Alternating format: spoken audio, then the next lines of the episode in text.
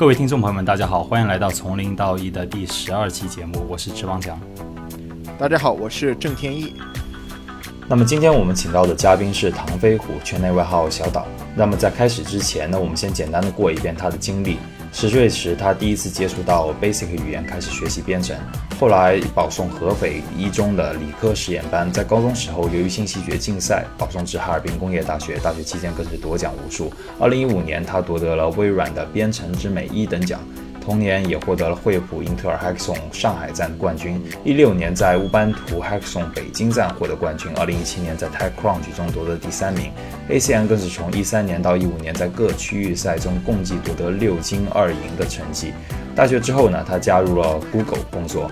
啊，几个月之前，小岛同学却又退出了 Google，创办了自己的 Blockchain 公司。那么现在就让我们来一起听一听小岛同学的故事。小岛同学能不能跟大家打个招呼？嗯，大家好。那么，我想我们可以从个人经历和求学经历开始。呃，我其实在网上看到有好几篇报道，都会有对你大学里面做的事情、大学的经历有过一些描述，也会有一些你自己对大学的评价。那么，我想问，站在二零一八年的现在，你回首过去，你又是怎么形容你大学的生涯的？我觉得就是大学的时候就比较浪啊，然后嗯，大部分时间还是按照自己的想法在做，然后也是运气比较好吧。我觉得其他人如果按照我这个东西再来一遍，估计就 GG 了。当你提到运气比较好的时候，你有没有特地指的是什么样的事情？嗯，就是说遇到了比较好的。嗯，人，然后就是都给予了我很多帮助，大概是这样。OK，嗯，你你在大学比赛，就是我之前上面提到的那些比赛，几乎应该都是你在大学期间参加的，对吗？对，对，是的。但是可以说，就是说我其实大学里面没有怎么上课，就是说我大部分的精力都放在这些比赛上，然后就是呃，有得必有失嘛，嗯。明白了。对，虽然我拿到了很多比赛的奖，但是我最后没有从大学毕业。也就是，哎，这个其实我倒是第一次听说。也，你的意思是，其实你居然是第，你居然是第一次听说这件事情吗？我其实并不知道，就是可能我知道你好像是在，因为你没有呃怎么上课，我倒是知道有一些在这方面有一些麻烦，但我不知道就是最后的结果是怎么样的。对，呃，所以我可以这个也说。说来话长啊。OK，明白。参加过这么多比赛，就是从 ACN 到编程之美到这个黑客马拉松，呃，你你自己怎么看这些这样的经历？因为你刚才提到你其实并没有从大学毕业，那你从二零一八年的现在的自己来看，你是不是会有一点点后悔，或者有一点点？嗯，我不后悔，我不后悔。我觉得我这几年就是没有虚度吧。呃，因为参加不同的比赛，我还是呃都很认真的在去准备，然后然后每一次比赛我也都是呃，不仅是说，嗯，就以参加黑客马拉松为例吧，就是我们参加比赛的目的并不是说为了去拿奖，而是说希望在参加比赛的过程当中，呃，可以去学习到一些新的知识，以及去认识一些呃在其他的领域更厉害的牛牛人，然后。这是我觉得我参加这么多比赛最最初的目的。嗯，呃，那正好提到这个，你的可不可以就是拿某一次比较印象深刻的一个比赛提一提？嗯，我比比如说我我现在公司里面很多我的员工都是当年和我一起参加比赛的一些选手。对，哇，呃，这个听起来非常有趣。其实这也说明。没准可以在比赛当中找到一些未来可以继续一起合作的伙伴。是的吧？也这这，但当时没有这么强的目的性啊！对对对。啊，明白了。所以这个其实就说，对于你开阔自己的眼界，提到了一个非常大的帮助。是这样。从大学这样过来，就是着重是在一个自己的生活的话。没有去参加学校的课业，会不会给你一种这个好像失去，就是跟其他人，就是他们在另一方面得到，让你有点不安的感觉？没有，其实我我我跟我大学的同学交集其实不多，对对对，就是他他们不知道我在做什么，我也不知道他们在做什么，大概是这样子。我我我我比较好奇的是，你觉得小岛，你觉得你的这种经历，它能不能复制啊？我就如果说有另外一个呃，也也很喜欢，我觉得我觉得我觉得是没法复制的，对，因为呃，比如说为为什么呢？比如说，呃，我最我觉得我最早开始变成这个样子，就是因为我那个，呃，我上高中的时候嘛，就是说当时就为了搞竞赛，然后文化课都不怎么去上，然后当时所有人都反对我，就包括老师还有家长，呃，但我自己还是就是就叫停，当时就叫停课搞竞赛，啊、看起来挺挺挺时髦的，但是风险也很大。那我之所以这么搞，是因为我觉得当时我的兴趣全部都在那个竞赛的方面了。自从搞了竞赛之后，我就觉得那个文化课变得很很乏味，然后就很难再再再 come back。然后结果就运气很好的是，就是当时的包送政策还比较比较简单，然后嗯，就通过一个联赛的一等奖就保送了，然后放可能过了一两年，当时就没有这么好的政策了，对，然后在包包送了之后呢，那就家里人也就发现，居然这样也是可以成功的嘛。那当时我高三就没有在学校念，然后就是自己去学了一些呃开呃开发呀，呃画图呀，就是整个高三就过得很很轻松。然后也也正因为如此，可能我高三的时候在家里蹲的时间太长了，所以我再回到大学了以后，我发现我很很不能适应，就是嗯，就是大家正常的那种大学的生活，而且因为很多东西我都提前学过了，我也觉得那个我去上那些课啊，对我自己真正想做的事情就帮助不大，所以当时有一段时间还是很迷茫的嘛。呃，迷茫了之后呢，我就选择了就是呃离开学校，然后开始到处游学。我记得我印象很深的是，我第一年当时我们在北京，嗯的一个和我一个另一个同学，然后我们在北京的地下室里，然后就租了一个一个月只要几百块钱的一个房间，然后就是通风啊什么的也非常不好。我当时只坚持了一个星期，我我就跑了。但是那段时间我就一直都做。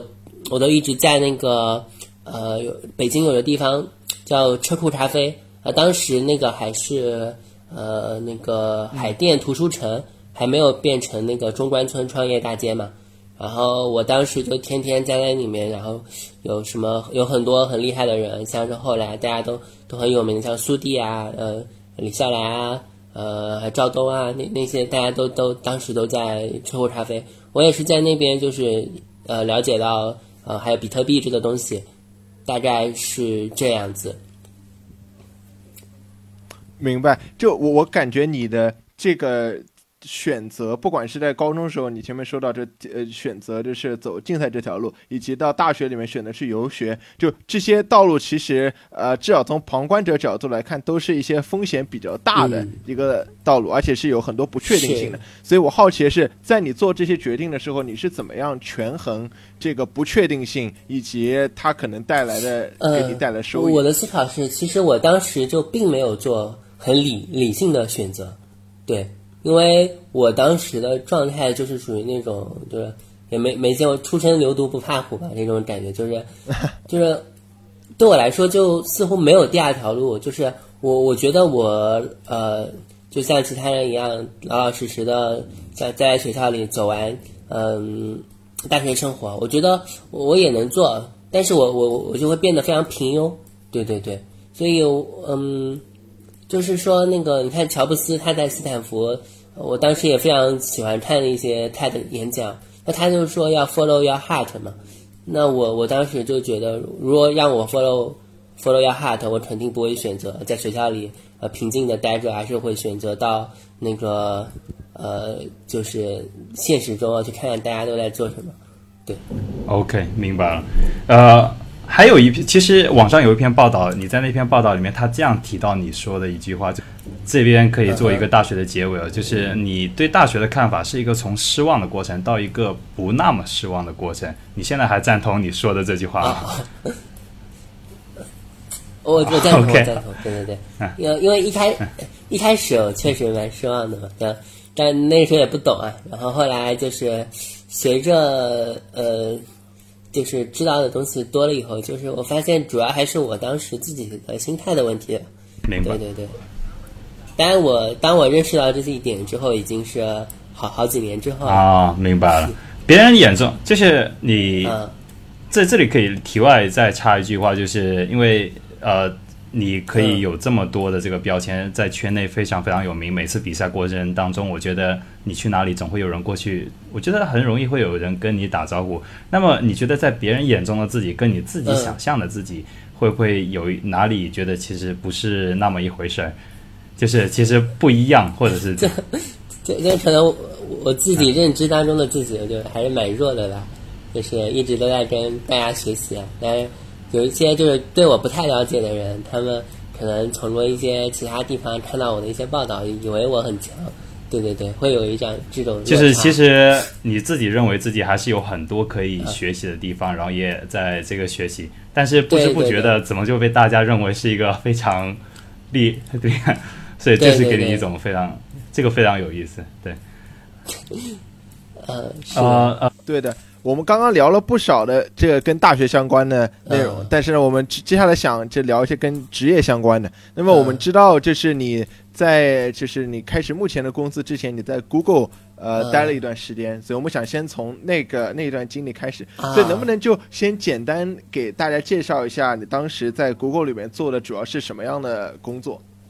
那个我其实做的呃，因为当时是也是通过我的朋友介绍，也是。就是打比赛的时候认识的一些呃朋友，然后当时知道我没有工作嘛，然后就给我介帮我内推了一下 Google 的机会，然后我也是很认真的准备了面试，然后就通过了。通过之后就呃当时拿到的是 Google 总部的 offer，就是在 Mountain View，然后因为呃那个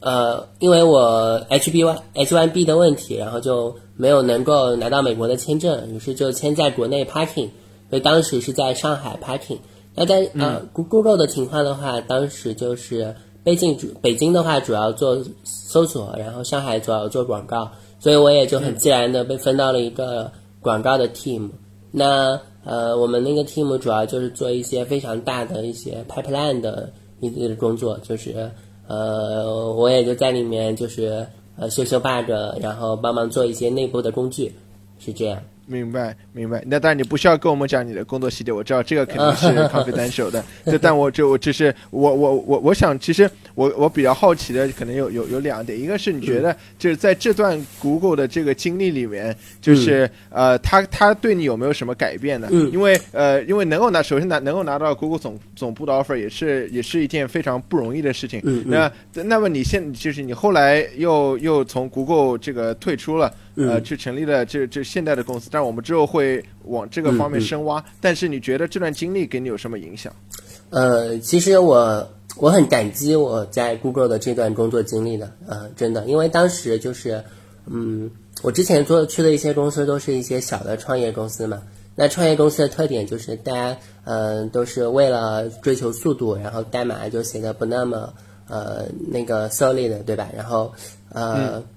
我自己就是也是这样嘛，就是代码就先 work 了再说。但是 Google 的话，它就有比较嗯比较规范、比较成熟的那个呃 code review 的的的系统，对对对。所以我我还是觉得嗯，在在 Google 的这段工作的经历，也就是对我的帮助啊提升都挺大的。嗯，对，我觉得我也其实没有当时，包括现在我回想起来，我也不会想到我我在 Google 居然只工作了两年。不到一点，可能就就就离职了。就我当时当加入 Google 的时候，我是觉得自己怎么至少也会工作个五五年以上吧，嗯。然后我觉得 Google 真是确实是一个，尤其是对于那个嗯大学刚毕业的，大学刚毕业的那个新生来说，确实是一个非常好的一个学习和锻炼的一个地方。嗯，明白。就是你说你在 Google 待了两年，就是第一年是在上海，后面还是待在上海，还是去了别的地方？也在上海。那我基本嗯，我在 Google 做了一件我觉得比较有趣的事情，就是我在上海那边，我我自己自己成立了一个叫做 Blockchain Study Group，呃，然后我我我我，因为 Google 的文化就非常的开放嘛，然后当时我们 Office 就有很多那种 AI 的兴趣小组，那我觉得呃。那应该也有一个 blockchain 的学习小组嘛，所以我当时就是为了把我知道的一些关于合约开发的一些知识 share 给同事，然后我就自己成立了一个这样的小组，然后我就自己内部做了一个网页，然后把我搜集到的很多学习资料都放进去，然后嗯，我自己还在里面就是主动的跟大家做叫 mini talk 分享我学到和我写的东西，大概讲了两三次。然后最后还嗯还组织了一些就是呃国内的一些区块链的一些呃创业者或研究学者，就是来 Google 上海去做一些呃知识的分享。对，明白，这是我觉得是一个非常就是独特的经历，因为你不仅仅是我我我也觉得可能只有像在 Google 这样 open 开放的公司才能。实现的一个东西，就是，嗯，你知道，就是很多 Google 有在一些 Google 离职的员工，他们都叫自己 X Google 了。然后呢，嗯，呃，呃，他们甚至有自己的网站。然后你 甚至呃，他们还会有定期的那种回访的活动，就是呃，那些离职到各行各业或者是自己创业的，他们过一段时间来会回到 Google，回到他们之前工作过的地方，然后分享他们这段时间成长的和经历。我觉得就就很美好，你知道吗？就是那种感觉，可能也只有在 Google 这样的公司才会有这样的文化，嗯，嗯，明白明白。那么就是那之后，就是我们知道你从从 Google 就是退出了，然后呃，开始了新的一段这个职业的发展。那么能不能跟大家分享一下，为什么你当时会做出这样一种决定？呃，最嗯，一个最直接的问题就是当时。啊，我我没有办法拿到 L one 签证，对，因为当时虽然 H one B 失败了嘛，但是我觉得对 L one，待我我觉得我我在这边待待一年之后，我可以通过 L one 的签证 transfer 到总部去。那因为呃，我还是蛮向往硅谷的那种生活的，包括我小时候也经常看一些那种像是《黑客与画家》啊，《从零到一》这样的书，然后呢，我还很喜欢看那个。呃，硅美剧硅谷啊，所以就对硅谷的生活一直很向往。那呃，结果呢，我我因为没有没有学位证，居然连 L one 签证也拿不到，然后我也不知道这件事情，然后呢，当时就就非常的没有准备呃，然后那那当时因为我当时是呃已经拿到了 Google Blockchain Team 的 offer 嘛，那只有在硅谷总部有这么一个 team，那如果我去不了呃。总部的话，就我还是不能做我想做和擅长的事情嘛，当时就挺沮丧的，所以当时就摆在我我我眼前就只有有有两两个选择，就第一个是说，嗯，我继续留在 Google，然后呢，呃，等到我半年之后，如果有人向我 report，那我还是可以 transfer 过去。那第二种就是说我自己出来就呃做一个 startup，那当时的情况就是去年。呃，今年年初嘛，就是感觉一切就 blockchain 就发展的很快，然后当时就觉得等要如果要等再等六个月的话，会有点太长太漫长了，所以一切种种种原因就促使我啊决定出来自己创业。对，明白明白。所以当所以说，能不能大家用简单的语言介绍一下你现在的创业公司是做什么的？呃，就。呃，blockchain 的创业公司一般分为两类啊。第一类就是说，它做一个公有链，比如说像是国内的量子、小蚁，然后国外的像以太坊、EOS，对吧？呃，他们做一个底层公链，那这是可能是去年比较呃火爆的一个领域。那还有一个就是说，你有这些公链之后，你要基于这些公链去开发 decentralized 的 application，就做这些应用。那这一块领域现在目前为止还是一个方兴未艾、刚刚呃刚刚诞生的一个领域嘛。那我们公司基本上就是做 DAP 开发。那具体是做什么样的 DAP 呢？呃，呃，我们做我们已经开发了很多 App，包括呃一些呃区块链游戏，包括就是区块链应用的排行榜、数据分析。然后我们现在在做的一个项目是那个区块链打赏，就是说呃之前的旧的打赏体系，就是说你你打赏给别人，你你没有你自己没有任何回报嘛？那呃比特币就告诉我们，就是任何事情都要有 incentive。需要有激励，嗯，那就是说，我现在给你文章打赏，然后呢，我通过我的转发给你的文章带来流量，然后呢，我可以通过这个行为获得一些回报。那我们现在就在设计这样一个东西。明白了，明呃，所以所以就是现在目前的重点是，就是你刚刚提到的这个打赏的这个项目是你当前的一个重点。对对对，然后我我我们还呃还给一些其他的游戏公司，我们提供一些就是游戏上链的一些服务。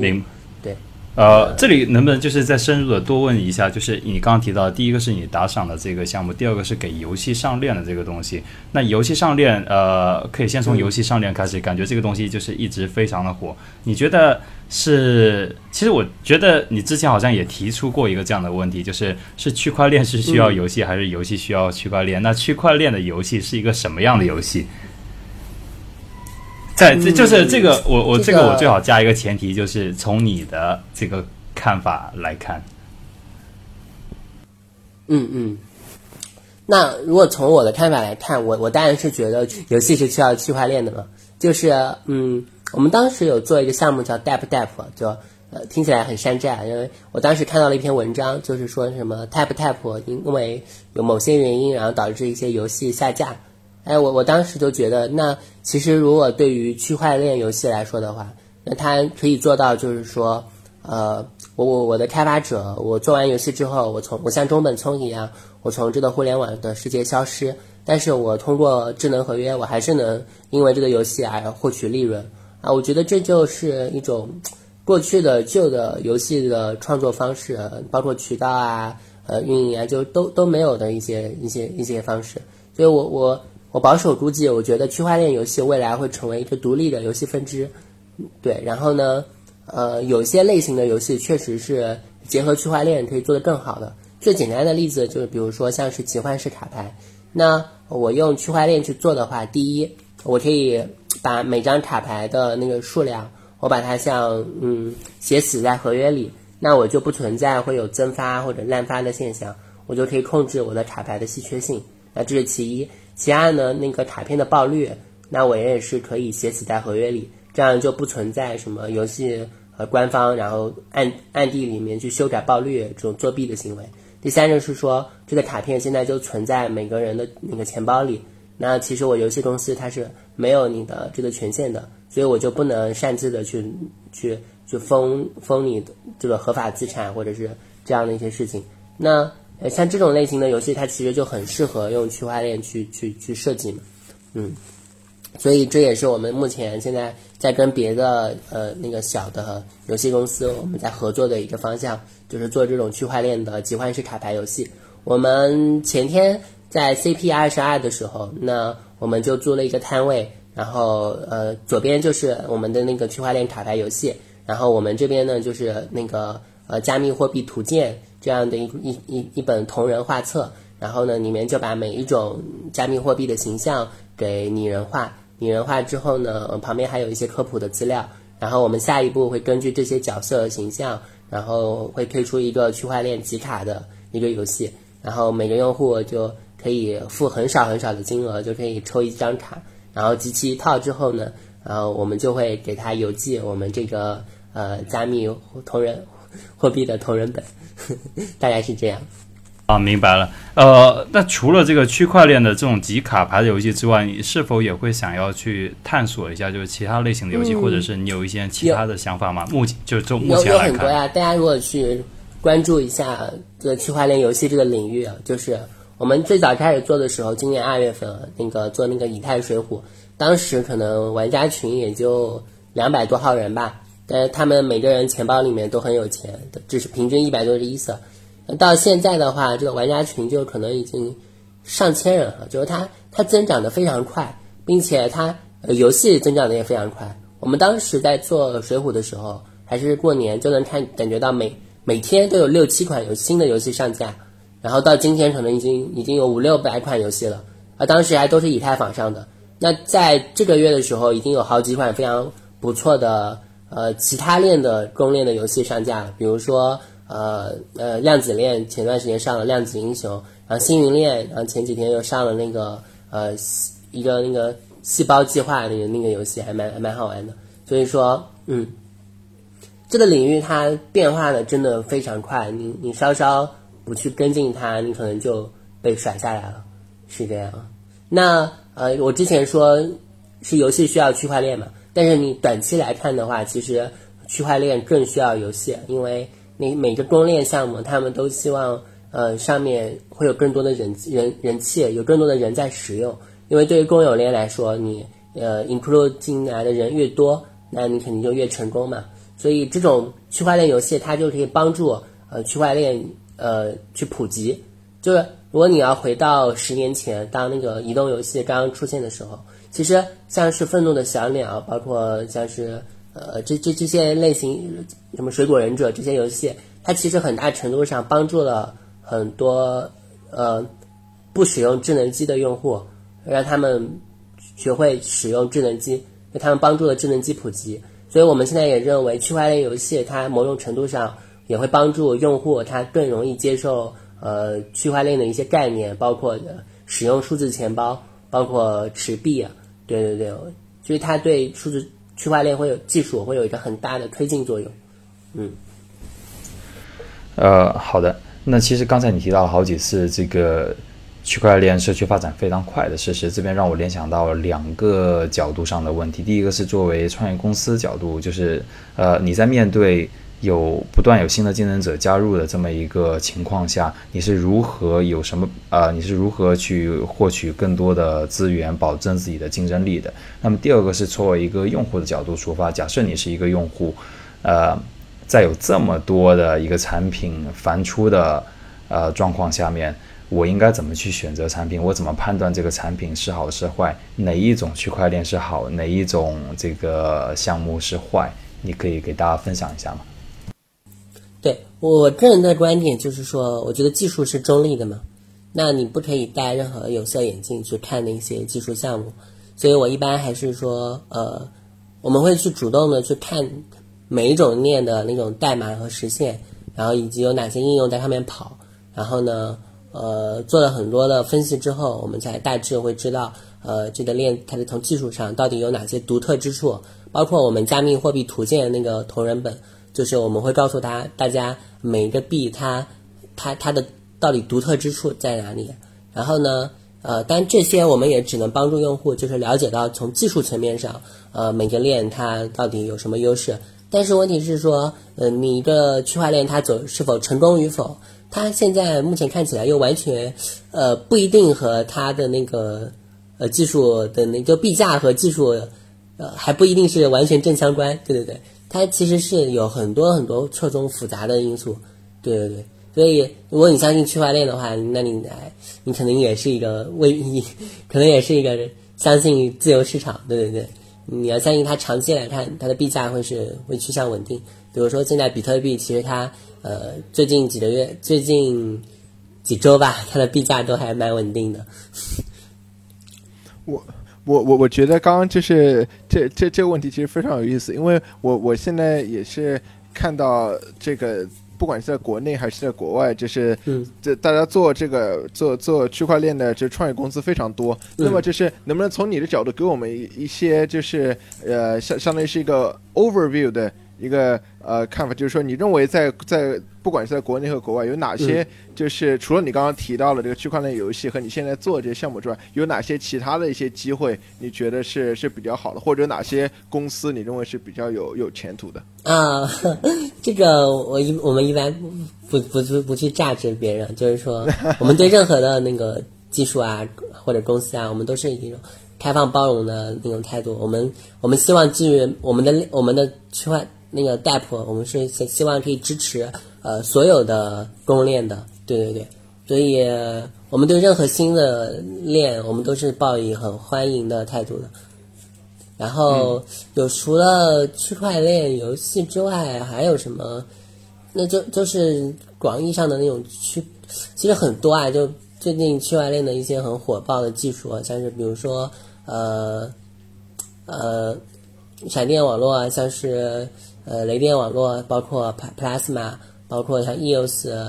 呃，包括像是 DAG，还有那种嗯 Al Alta，就这些链，它们各有各的长处，所以。嗯，其实很难去你去分辨说到底哪一些技术会未来会真的真正的 dominate，或者是真正有意义的能解决问题的。那它可能有些时候他们为了解决一些问题，然后又牺牲了另外一些问题。那就是说，嗯，这个社区非常的 diversity，就是你甚至很难说就哪一种解决方案到底是对的，因为不同的人他的观点可能不一样。有些人觉得效率更重要，有的人觉得去中心化更重要，还有人觉得去中心化是个伪命题，对不对？各种各样的人都有，就包括你看像比特币社区嘛，他们都很难去就真的达成一种共识，所以就分裂出了像 Bitcoin Cash 还有 Bitcoin Code，对就会分裂成两种啊，包括以太以太它也分有有硬分叉嘛，对不对？所以说呃，我们我们是相信未来的世界就以过去是 Internet，那未来可能是 Interchain，对对对。会有很多很多的不同的链在这的存在，所以我对于我们公司来说，就是说我们去拥抱这些链，然后呃不去榨取呃技术上层面的好坏，那只要只要你能用，我们都会给你提供一些开发技术的支持，然后降低你呃开发的门槛，然后让更让让更多的人可以受惠于区块链技术，这是我们公司创立的一个初衷，觉得是这样。好的，明白了。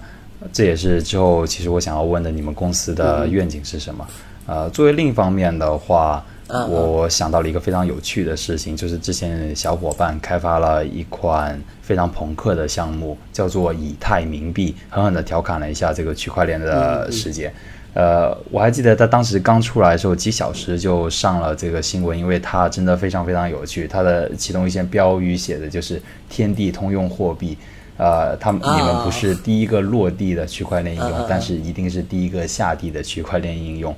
然后有人马上就买了第一张这个冥币，烧给了霍金。那么我想问，这个项目现在还活着吗？你们还会继续做下去吗？以及呃，你们公司的这个工作氛围是一个怎么样的状况？呃，还活着，还活着，只是大家都很忙，没有空去更新它罢了。对对对，对，就我们会，我们经。就是我是经常会很很鼓励我们的工程师去参加各种线下的 hackathon，对，呃上周末的话就是我们我们的工程师呃还在那个 Dollar Hack 拿到了第一名，然后他自己做了一个叫爬虫币的一个项目，就是说嗯他做了一个网站，别人呃呃就是他上面发一些爬爬虫的一些任务，但是如果他自己爬的话，他可能会被封杀，对吧？所以他就把这个呃爬虫这件事情做成一个。呃，插件矿机，让别人在访问网站的时候帮他爬，然后，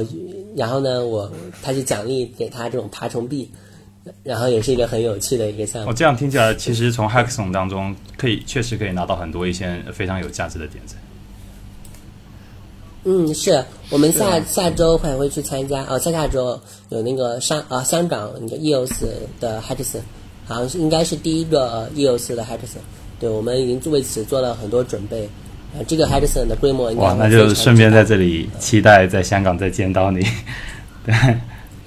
啊，好，那我们接下来除掉区块链的这个这个 section，我们往下问的话，有没有考虑过，就是假设你创业失败了，你会怎么说？还是说你其实对于现在你这不是一种考虑？对未来你有没有一些这个就是一些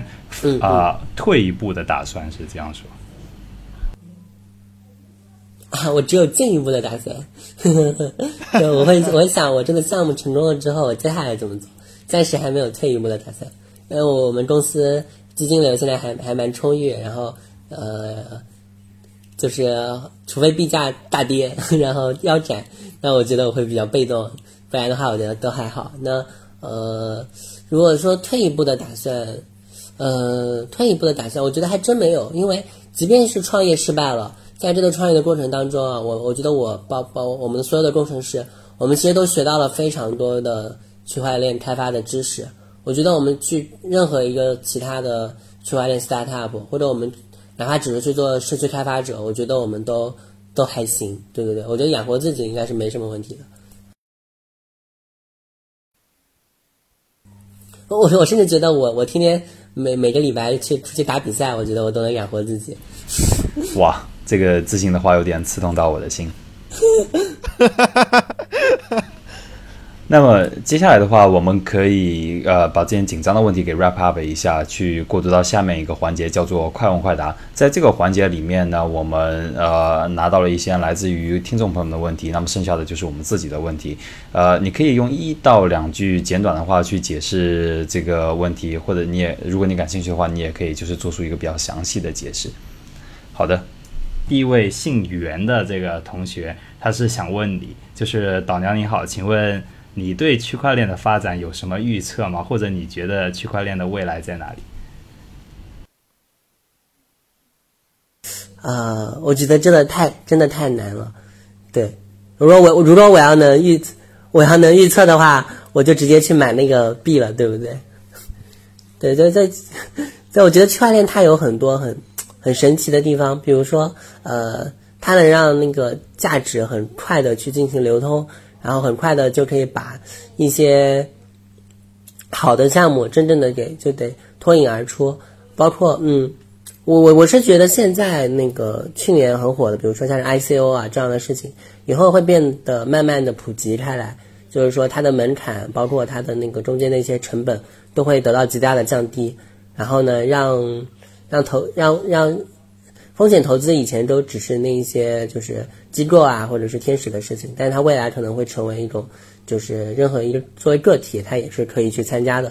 那只不过现在因为基于像是 ICO 的很多呃政策法规都不太，包括技术层面都不太完善，然后呃对那个开发者没有什么约束力，所以现在才才不那么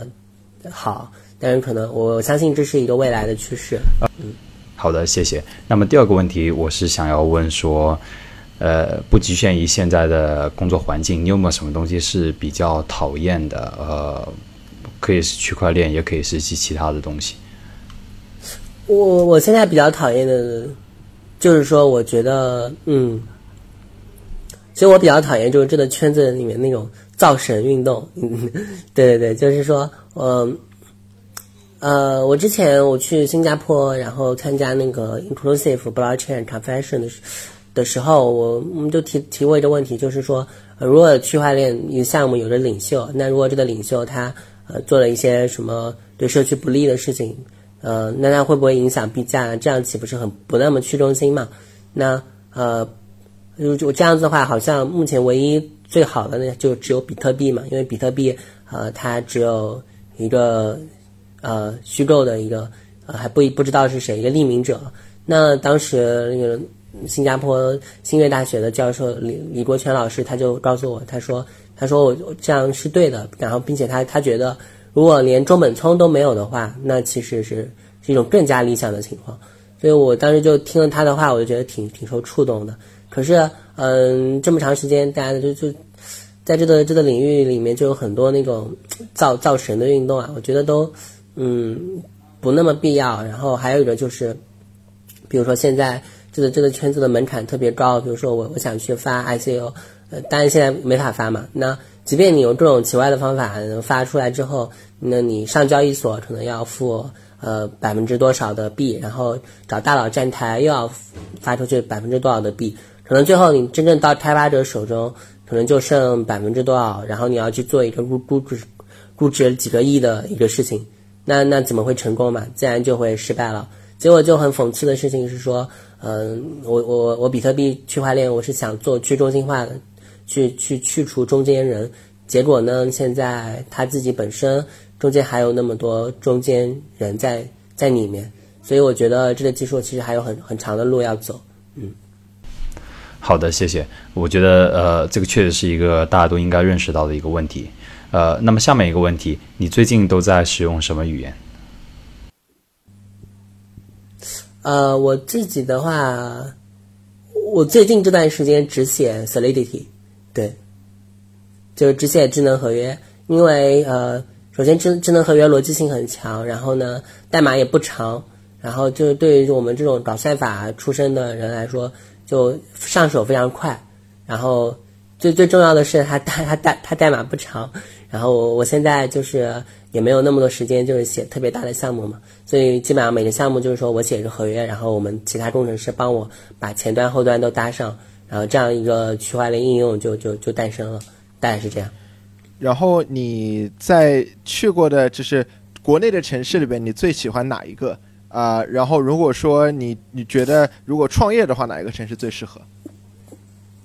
最喜欢当然是现在我杭州呀，我因为我现在在杭州创业，然后杭州的成本也很低，然后招人也很容易招，然后政策也还 OK，所以我们现在都大部分团队都在杭州这边。明白？呃，然后我们隔壁就是 M Token，然后还有比特兔，有好多区块链的创业团队和公司现在都在杭州开发团队。明白。呃，每次你在呃这个旅就是出差的时候，你的背包里有什么东西是一定要放的吗？那除了笔笔记本电脑，应该没有就是其他东西都可以不带，笔记本电脑一定要带。明白对对。对，顺着这个话题对对对往下问一下，自己现在在公司里面是一个什么样的角色？你觉得你的代码写的还多吗？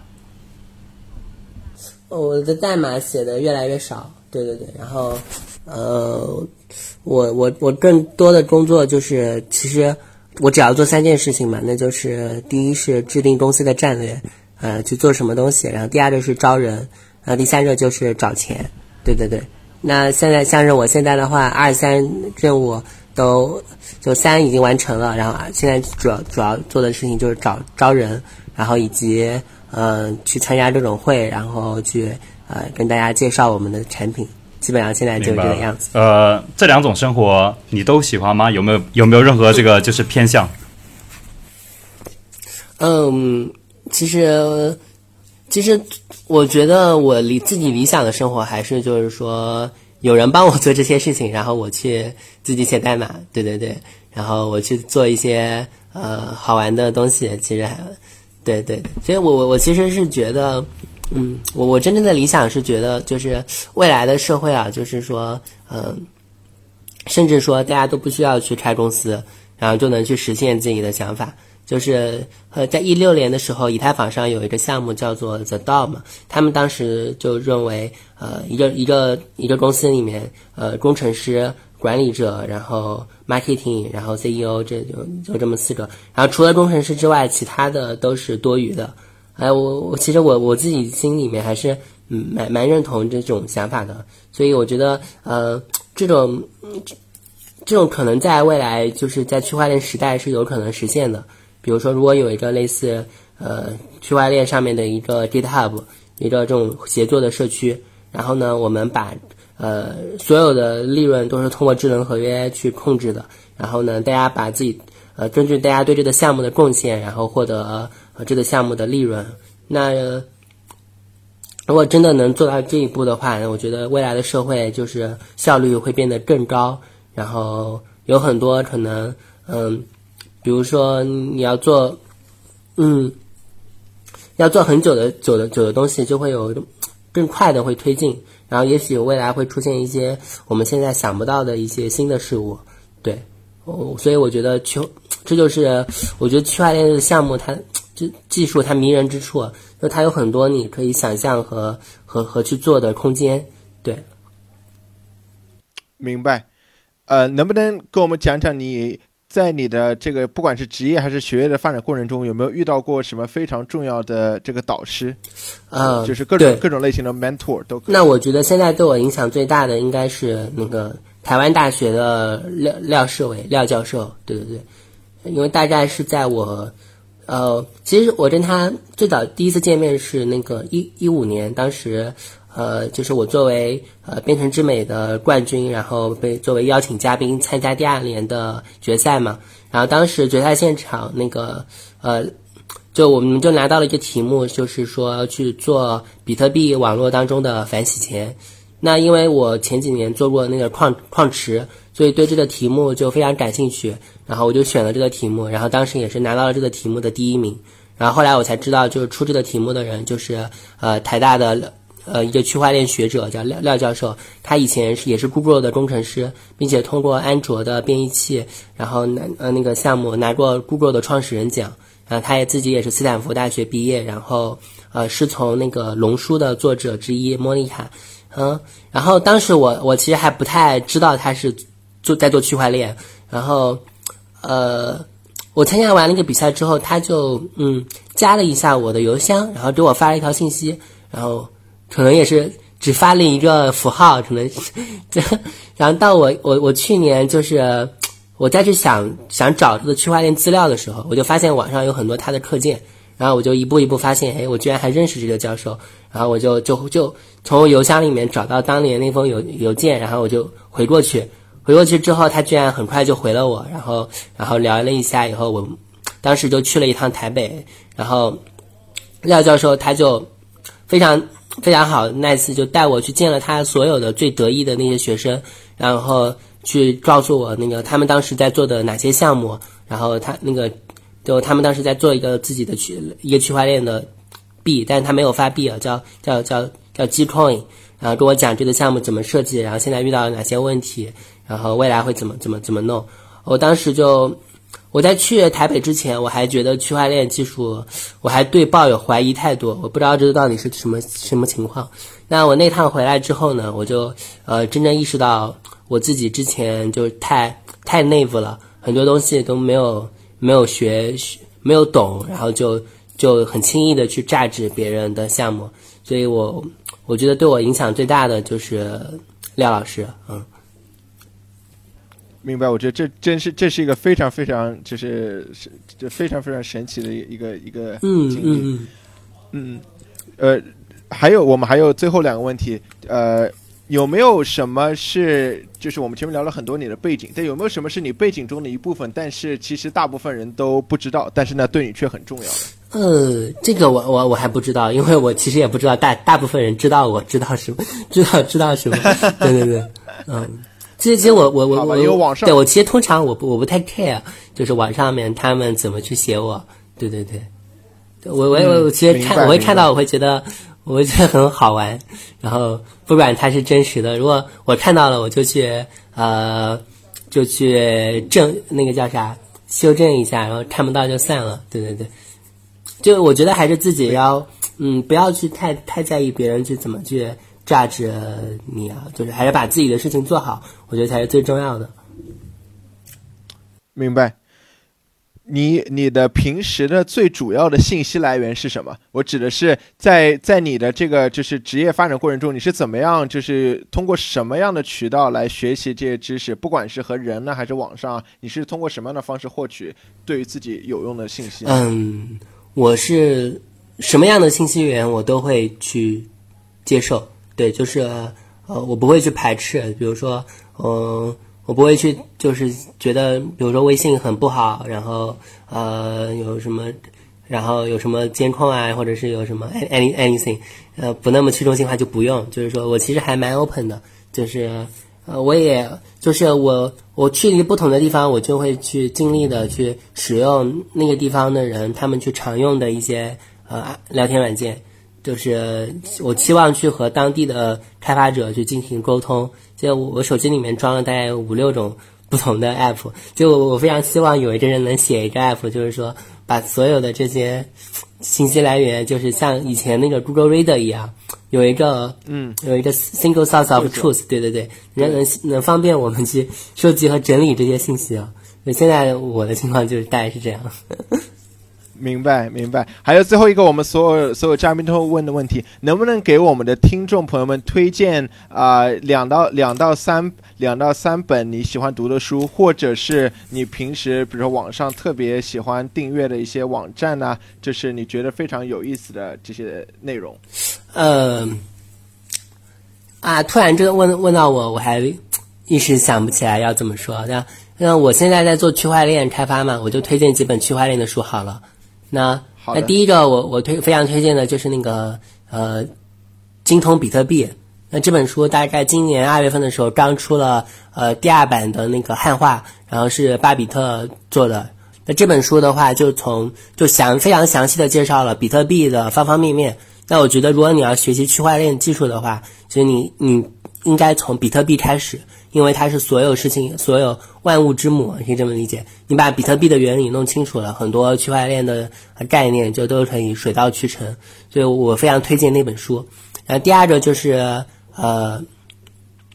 呃智能合约的开发嘛，那我非常推荐的是那个 Crypto Zabi 这样一个项目。呃，你大家可以去网上搜这个域名，就很容易搜到。他们当时是 Loom 团队，他们在加密猫刚出来的时候写了一篇文章，叫做 How to Code Your Own 呃 Crypto Kitty Like Game，就就教你去怎么去写呃和加密猫一样的游戏。然后他们是怎么做的呢？呃，他们写首先写了一篇文章去说这个加密猫这个游戏它里面有哪些不那么去中心化的地方。然后再说，然后呢，他们自己开发了一个项目叫加密僵尸，并且这个这个东这个项目它是一半教程，一半是一个游戏。你当过完了它所有的教程之后，你大概也就知道那个智能合约要怎么开发，并且你还啊把他们的那个游戏就代码整个写了一遍，然后你就可以还有自己的那个加密僵尸的 token 啊。我觉得他们做这个东西非常的新颖。然后当时我就是在学习智能合约的时候，我就是把他们的整个课程就过了一遍。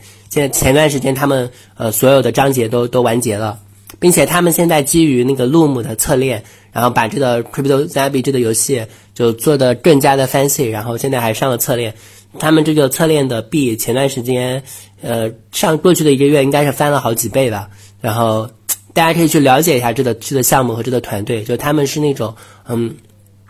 不把时间花在就是去写白皮书啊，去做 P R I 的上面，而是把精力就花在真正的把产品做好，所以我觉得还蛮难得的。这第二个，嗯，好的，非常感谢小岛同学这次的分享。那么，呃，我们本期的节目大部分的问题到这里也就结束了。最后呢，我想把这个结束语留给小岛同学你，呃，你还有没有什么东西想要对呃听众朋友们说的？嗯。这这啊，我就介绍一下我们现在出的那个、那个、那个加密货币拟人这个项目吧，对对 对，对，然我们现在那个。CP 二十二十二中就还还有少量库存，大概我们过段时间会在淘宝上去贩售，就是一个很有趣的同人画册，然后里面也有一些很多就是各种货币啊科普的一些资料。大家第一次了解这个区块链或者加密货币的话，可以可以来看我们这个小小读物，很有意思。然后我接下来大概嗯，我会去北京参加那个 TCO 北京的一场比赛，然后我会呃飞到台北。那这个月底二十九号的那个台北以太坊 Meet Up，到时候我会有一个演讲，就讲嗯加密游戏的那个发展的整个过程。然后在之后我会在台北待一个星期，然后见一些朋友，然后就去香港那个 EOS 的 Hackathon。然后最近的安排大概就是这样。嗯嗯嗯。